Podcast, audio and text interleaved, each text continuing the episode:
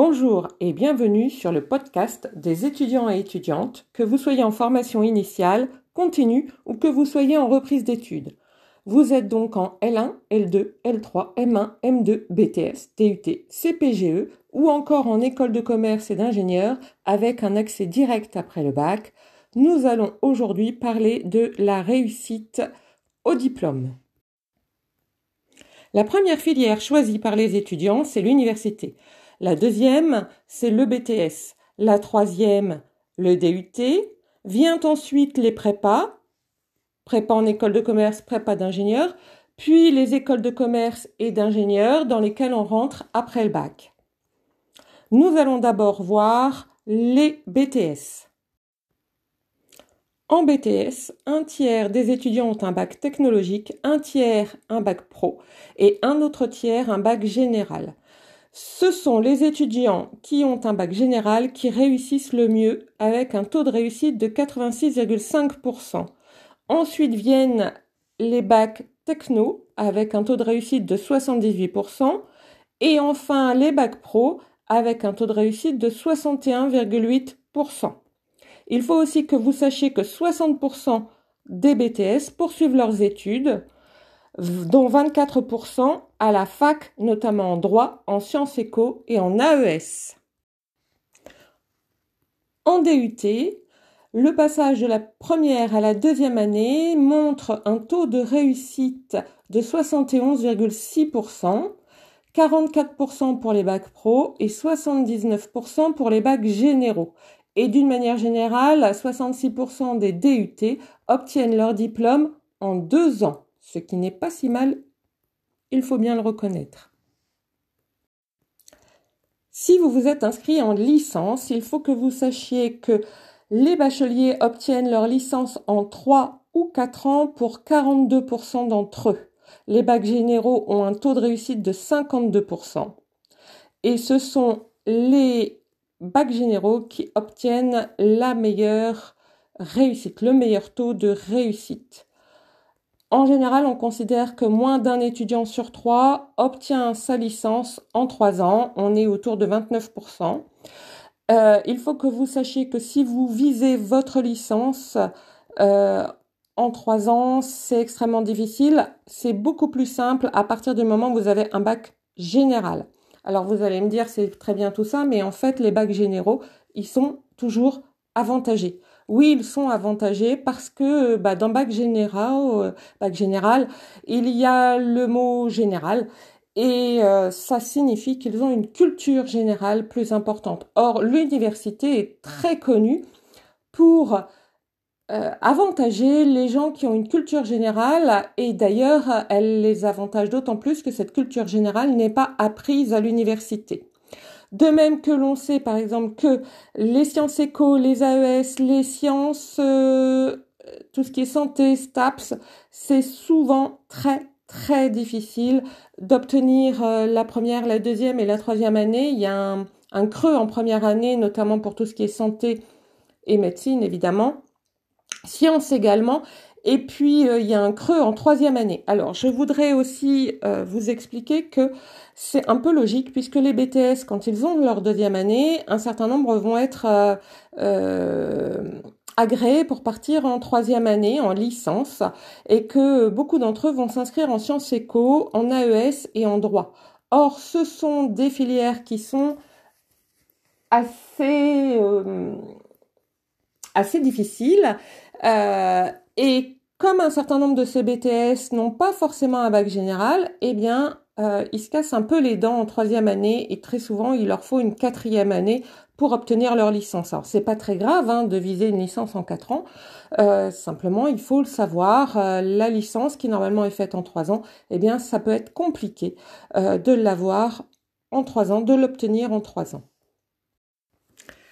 Dans l'histoire, il y a quand même une bonne nouvelle. Si vous êtes en première année de licence ou que vous avez été en première année de licence et que vous avez assisté à l'accueil, eh bien, il faut que vous sachiez que 95% des gens qui ont assisté à l'accueil et qui vont en cours à chaque cours, hein, je ne parle pas d'aller en cours régulièrement, je, parle bien d'aller en cours à chaque fois qu'il y a cours et en TD et en TP, à chaque fois qu'il y a TD ou TP, vous avez donc un taux, euh, une espérance en fait de taux de réussite de 95%. Alors vous allez me dire, bah, c'est parfait, c'est tout ce que je vais faire et puis point barre. Non, en fait, c'est 95% parce que la plupart des gens qui vont en cours, en TP, en TD, non seulement de façon régulière, mais à chaque fois qu'il y a cours TP ou TD, eh bien généralement travaillent à côté leur cours, leur matière, leur TP, leur TD, font des exercices, livrent, lisent pardon, des livres. Et donc ça c'est très très important, vous voyez. Ça veut dire que ce sont des gens qui ont un, un travail euh, intellectuel et un travail par rapport au diplôme qui est continu. Donc plus vous allez avoir un travail continu par rapport à votre diplôme et plus vous avez de chances de l'avoir. Alors pour mettre quasiment, je dis bien quasiment, mais on n'est toujours pas à 100%, hein, on est à 97-98% de chances d'avoir votre licence en trois ans. Ce qu'il faut faire, c'est en plus des cours DTP et DTD, accepter de travailler sur vos cours, vos, vos livres, euh, vos exercices, vos TP, vos TD, pendant deux heures chaque jour. Quand je dis chaque jour, je parle bien de chaque jour, vendredi, samedi, dimanche compris.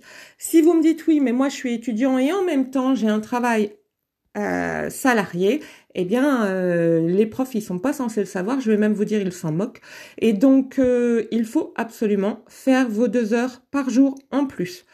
Euh, si vous avez un travail salarié et que vous travaillez le samedi et le dimanche, par exemple, eh bien, ça fait quatre heures de, de travail qu'il faudra répartir sur les autres jours si vous ne pouvez pas les travailler le samedi et le dimanche. Dans ces deux heures de travail, je compte bien sûr la lecture. La lecture est d'autant plus importante que vous êtes dans une filière en sciences humaines euh, ou en littérature euh, ou encore en langue, euh, parce qu'il va falloir lire des livres dans la langue ou dans les langues que vous étudiez. Euh, ça signifie quoi? Ça signifie que vous devez absolument vous inscrire à la bibliothèque si ce n'est pas déjà fait. Votre université a certainement une bibliothèque. Si vous êtes en BTS, vous avez vous êtes dans un lycée, ce lycée, il a une bibliothèque absolument aussi. Euh, pour les CPGE, ça marche de la même façon. Euh, et je sais que les écoles euh, d'ingé ou de commerce qui recrutent à partir du bac en ont également. Donc il faut absolument s'inscrire à la bibliothèque et il va falloir lire. Il faut lire des livres en rapport avec la filière que vous avez choisie. Très certainement, le jour de l'accueil, on vous a remis une bibliographie Parfois, c'est une très grosse bibliographie. Moi, quand je me suis inscrite à l'université et que je suis allée à l'accueil, j'avais une bibliographie de plus de 69 pages. Donc, vous imaginez, il y avait du choix. À partir de là, vous allez piocher dans cette bibliographie et vous allez euh, retirer à la bibliothèque des livres qui vous intéressent. Vous allez les lire. On parlera une prochaine fois des fiches de lecture. Euh, et vous allez donc euh, augmenter votre culture générale au moins sur la filière euh, dans laquelle vous êtes inscrit.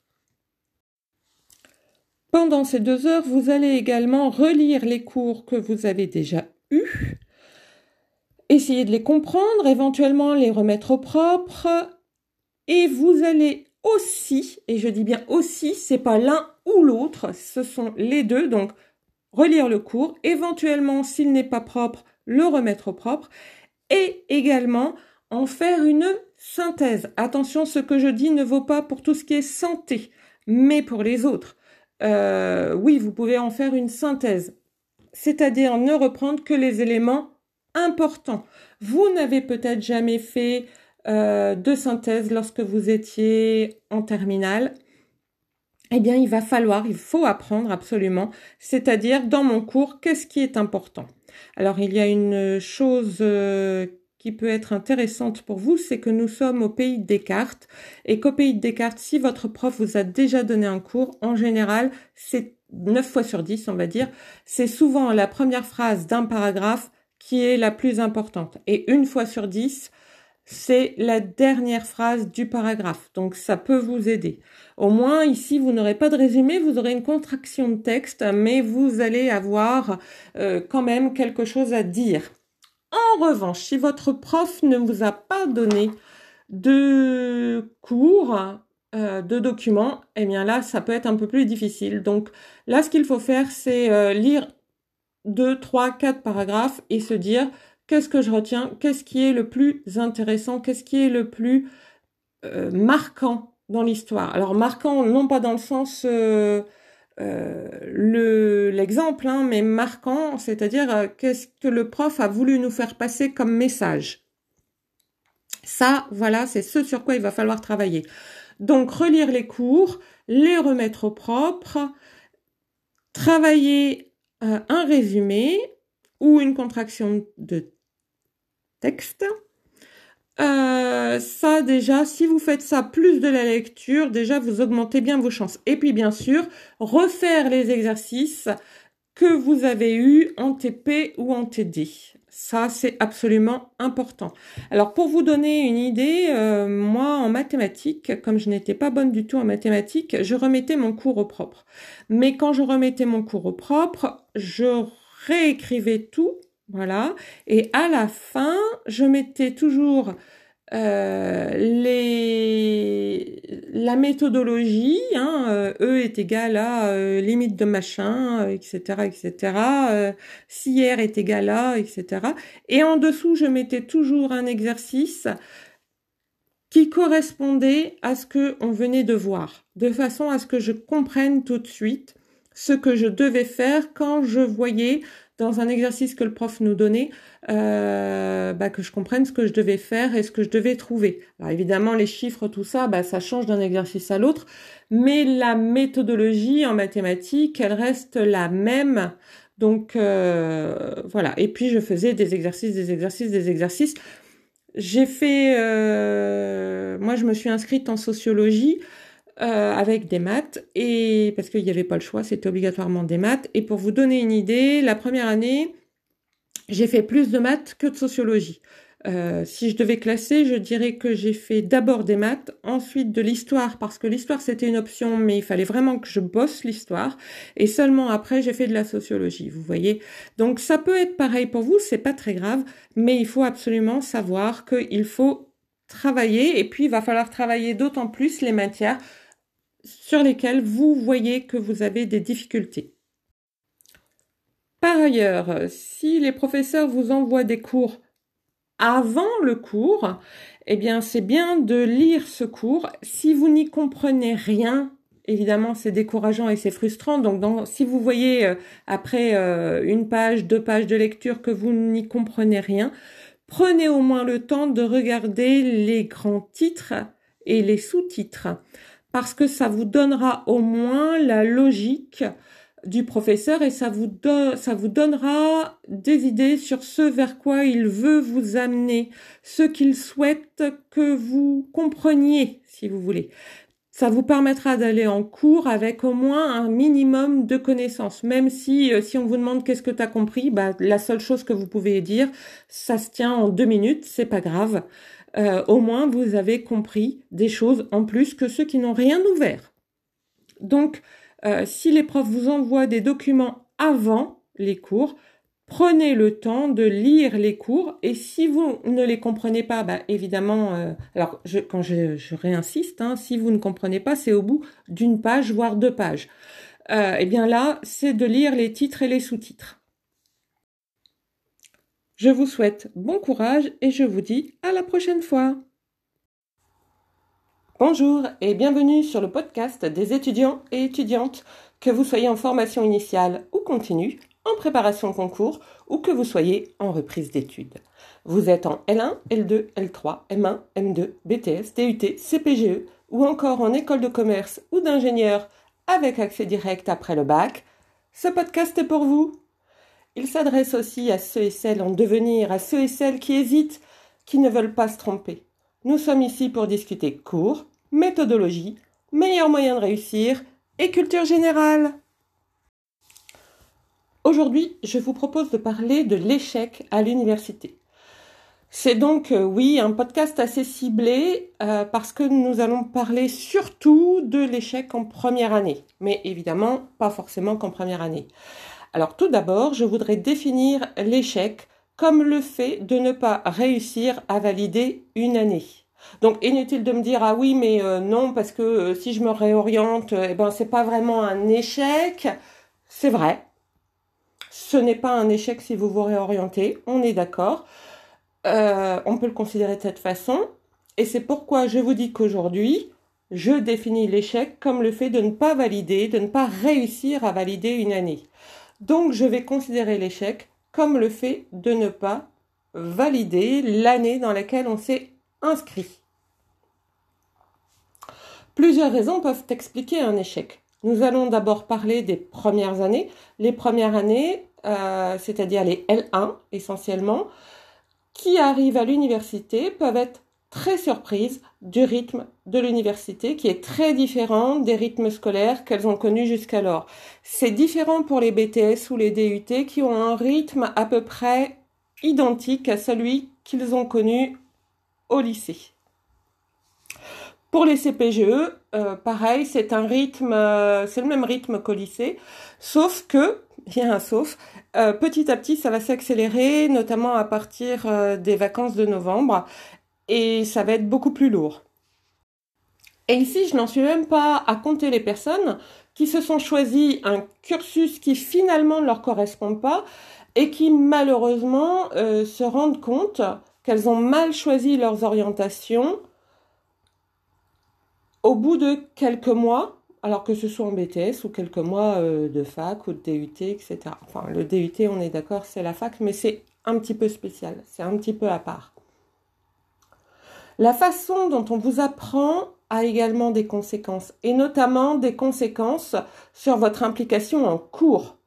Euh, les universités se sont démocratisées dans les années 70 une première fois, puis ensuite après l'accession de François Mitterrand à la présidence de la République, euh, puis encore dernièrement. Mais les manières de faire à l'université ont beaucoup de mal à changer et à s'adapter à ces nouveaux publics euh, dont vous êtes peut-être. Hein. Euh, moi, en tout cas, euh, j'en étais dans les années 80, 90, pardon. sachez cependant que la démocratisation de l'université a eu des répercussions importantes sur le mode de fonctionnement de l'université. D'abord parce que ça a un coût financier, cette démocratisation, elle a coûté beaucoup d'argent et euh, l'échec d'une partie, ou je devrais peut-être plutôt dire d'une grande partie des premières années, représente un échec non seulement citoyen, mais un échec aussi financier. L'université, d'une certaine façon, c'est un gros mastodonte. Alors, évidemment, ça représente aussi un coût, euh, un coût pour vous, un coût pour votre famille, et non seulement un coût financier, mais aussi en ce qui vous concerne, par exemple, un coût euh, sur l'image que vous avez de vous-même et sur ce que vous allez entreprendre par la suite. Parce qu'en sociologie, par exemple, il a souvent été démontré qu'un échec n'est pas neutre dans la vie d'un individu, euh, qu'il a des répercussions sur ce qu'envisage cet individu sur l'avenir, ou pour l'avenir plutôt, et c'est ainsi que la plupart des personnes qui ont des échecs en première année de licence, euh, voire euh, parfois plusieurs échecs de suite, eh bien, vont choisir de se réorienter vers une filière courte. Et certains abandonnent tout simplement. Euh, pourtant, c'est en première année de licence qu'il y a le plus d'échecs, beaucoup plus qu'en BTS ou en DUT, pour ne parler que des premières années. Et comme je le disais, je mets à part le cas des CPGE, puisque ils ont deux ans et puis après, il y a un concours et éventuellement une réintégration euh, à l'université. Réintégration en première, deuxième ou troisième année en fonction de leur note de, euh, d'examen, on va dire, pour aller vite. il est vrai qu'à la fac, on peut être surpris du nombre de cours, mais aussi de cours dont on ne voit pas l'intérêt. Je veux dire par là qu'on ne relie pas forcément un cours particulier à l'ensemble de sa thématique principale. Par exemple, certains AES ne comprennent pas pourquoi ils ont des cours de logique en première année, d'autant plus euh, quand ils apprennent que toutes les facs ne proposent pas des cours de logique à l'ensemble de leur première année d'AES. C'est pareil pour euh, la sociologie, par exemple. Vous avez des facs qui proposent des cours de maths, voire des cours de maths très avancés, et d'autres facs qui n'en proposent pas. Donc euh, voilà, pourquoi, comment, on ne sait pas forcément. en tout cas, on ne le sait pas quand on est en première année. Et donc le fait d'avoir des cours dont on ne voit pas l'intérêt ne favorise pas euh, l'intérêt pour sa thématique principale. C'est sûr. Mais dites-vous que si on vous propose ces cours, ou et même qu'on vous les impose, euh, c'est qu'il y a forcément une raison. Si vous ne voyez pas laquelle, demandez à votre prof principal ou demandez au responsable euh, de votre année euh, ou encore le responsable euh, de l'ensemble des années. Euh, le responsable, par exemple, le responsable du droit à la fac, de l'ensemble de la filière droit, si vous voulez. Ils, ils, vont vous répondre, hein, ils peuvent vous répondre, ils vont vous répondre, et ça vous permettra d'avoir vraiment la réponse adéquate, on va dire. Et avoir aussi peu de notes peut aussi contribuer à vous déboussoler. Il est difficile de se situer lorsqu'on ne sait pas où on en est. Euh, on ne sait pas si on doit passer la seconde, voire la troisième, voire même euh, mettre le turbo. euh, on ne sait pas si on est dans le bon rythme. Euh, on ne sait pas toujours non plus si on a compris ou si on pense avoir tout compris. C'est-à-dire que on se voit tous comme des personnes intelligentes et on pense forcément que les gens autour de nous ne sont pas plus intelligents que nous et que donc on a forcément tout compris. Mais pas forcément. Euh, on peut croire avoir tout compris et faire un contresens. Donc euh, euh, c'est intéressant quand même d'avoir des notes et de savoir si on a globalement compris, tout compris, ou au contraire si on est complètement à côté de ses pompes et qu'on ne s'en rend pas compte. Malheureusement, la fac, elle n'est pas là pour ça. Et même si on sait qu'il existe des sessions de rattrapage à l'université, quand on a tout foiré et qu'on a 0,5 points sur 20 à une matière, euh, il peut être très difficile de se remotiver à relancer la machine sur cette matière, à tout re-réviser, etc. Euh, et puis en même temps, il peut être aussi difficile de tout reprendre de zéro euh, en si peu de temps. Car le temps entre l'examen final et la session de rattrapage, eh bien parfois elle est, enfin il est très court. Euh, cependant, ne nous y trompons pas, ces rattrapages peuvent être une véritable chance afin d'acquérir son année euh, et de pouvoir passer dans l'année suivante. Par ailleurs, si vous avez choisi une thématique parce qu'elle vous plaît, par exemple, vous avez choisi d'entrer en licence d'histoire parce que, euh, bah oui, votre thématique du coup c'est histoire et vous adoriez l'histoire au collège, au lycée, Bon, et donc vous avez choisi, vous avez choisi cette voie. Eh bien, parmi vos amis, vos copains, euh, vous étiez peut-être le seul à aller en histoire, et donc vous vous retrouvez seul à la fac d'histoire. Et ça, ça peut être très décourageant, voire euh, flippant. Et il peut être très difficile de se faire des amis à la fac. En tout cas, en France. Les gens ont généralement gardé leurs amis de lycée, une partie n'est jamais là le week-end, et vous pouvez avoir euh, une impression de solitude. Je parle régulièrement à des étudiants qui ressentent euh, ce sentiment de solitude parce qu'ils ont l'impression d'être décalés par rapport aux autres. L'un d'eux me disait Je ne suis ni un bobo ni un communautaire et donc je ne me situe nulle part. Par conséquent, il n'avait que des discussions utilitaires, soit quand quelqu'un voulait un de ses cours ou quand quelqu'un voulait échanger avec lui un TD. Donc pour lui, en fait, bah, c'était la grosse fatigue.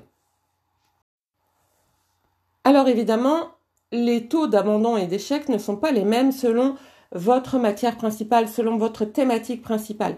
Il n'est pas le même ce taux d'abandon euh, si vous avez choisi une licence en droit, en mathématiques, une licence en histoire de l'art. Comme je le disais précédemment, le fait d'avoir un baccalauréat professionnel aussi ne prédispose pas à aller à l'université. Et l'un des gros barrages de l'université, eh bien, c'est la culture générale. Ce barrage, il existe en BTS, par exemple, ou en DUT. Il est plus affleurant qu'en BTS, en DUT. Là où c'est le moins important, c'est en BTS. Mais pour autant, vous avez tout à fait le droit de vous inscrire après un baccalauréat technologique ou un baccalauréat professionnel. Oui, parce que c'est un peu la même chose pour les baccalauréats technologiques. Vous avez tout à fait le droit de vous inscrire à la fac. Après, bah, il faut s'accrocher, il va falloir travailler ça. Donc, Si vous-même vous êtes titulaire d'un baccalauréat professionnel et en première année de licence à la fac, il va falloir travailler, euh, travailler essentiellement votre culture générale. Cette culture générale, elle doit primer sur à peu près tout sauf vos cours. Donc en fait, vous avez d'un côté vos cours à travailler, comme je vous l'ai dit, deux heures de cours euh, par jour de travail personnel, et puis à côté, votre culture générale. Et puis, vous devez aussi travailler votre vocabulaire parce qu'à l'université, vous êtes attendu sur votre culture générale et sur votre vocabulaire. Et cela n'est dit nulle part, cela n'est écrit nulle part. Vous avez des examens sur vos cours, mais votre façon d'écrire, le fait qu'il y ait peu ou pas de fautes d'orthographe, euh, le vocabulaire que vous choisissez, l'utilisation que vous en faites à travers la grammaire et la conjugaison, ainsi que la ponctuation, bien sûr, bah, tout ça permet au professeur de vous noter. Alors je le sais, je l'ai déjà dit, mais je le répète et je le répéterai encore, car c'est vraiment très important. Il faut être conscient à la fois que ça existe et que c'est important. Voyez? Voilà, je, me répète, hein, je répète beaucoup de mots importants, mais voilà, soyons clairs. Si vous venez d'un baccalauréat professionnel ou technologique et que vous voulez réussir à la fac, vous devez miser une grosse partie de votre temps sur la culture générale, sur le vocabulaire et accessoirement bien sûr sur l'orthographe et tout ce qui est euh, euh, français d'une manière générale, hein, euh, la grammaire, la conjugaison, la ponctuation, la syntaxe. Pour vous donner des chiffres, on considère qu'un étudiant ayant un baccalauréat professionnel a moins d'une chance sur dix de réussir ces deux premières années en deux ans, c'est-à-dire sans redoubler. C'est exactement la même chose si vous êtes l'heureux détenteur d'un baccalauréat technologique. Euh, c'est un tout petit peu plus que une chance sur dix, mais bon, voilà, c'est difficile aussi. C'est ça que je voulais dire. De toute façon, c'est aussi euh, difficile euh, pour les gens qui ont un baccalauréat général. Donc c'est difficile pour tout le monde, mais ça l'est plus pour certains que pour d'autres. Et ça, il faut en être conscient. Cela euh, ne veut pas dire qu'il faut se décourager. Bien au contraire, il faut s'accrocher, il faut prendre le temps de rattraper ce qui n'a pas été vu au lycée. Euh, et puis, il faut faire la nique à tous ceux qui vous disent que vous n'allez pas réussir. Alors, ça veut dire aussi deux choses. La première, c'est que vous devez vous accrocher, ça vous l'avez bien compris. La seconde, euh, c'est que plus vous avez de personnes qui partent de la fac parce qu'elles se sont démotivées, plus les rangs se clairsèment, plus les profs ont du temps pour vous, euh, plus ils peuvent prendre le temps de répondre à vos questions et donc ça vous laisse d'autant plus de chances de réussir à obtenir votre année. Oui, je sais, c'est très cynique, mais c'est la vérité. Donc même si vous vous êtes euh, découragé et si vous êtes aujourd'hui découragé, accrochez-vous, ça vaut le coup car le fait de se présenter aux examens terminaux montre une capacité à tenir, une certaine ténacité, montre que vous avez le courage d'aller jusqu'au bout, sans compter que vous avez euh, euh, aussi des chances euh, de tomber sur des questions que vous avez bien comprises et que vous maîtrisez bien, et donc d'avoir de très bonnes notes. Et n'oubliez pas que si vous êtes en chambre universitaire ou en chambre en ville, eh bien, une autre chose qui peut vous faire bizarre et qui peut contribuer à euh, vous faire rater un peu cette année ou au contraire à vous faire réussir l'année, euh, c'est l'apprentissage de la vie. Seule la prise en charge de sa vie, de ses repas, de son ménage, de ses courses, le fait de calculer ce qu'on peut faire ou ne pas faire en fonction de l'argent dont on dispose, tout ça, ça peut être difficile. Mais pour d'autres, euh, c'est le fait de rester chez papa et maman qui peut être difficile. Il faut aussi l'avoir en tête, on ne s'entend pas forcément bien avec ses géniteurs.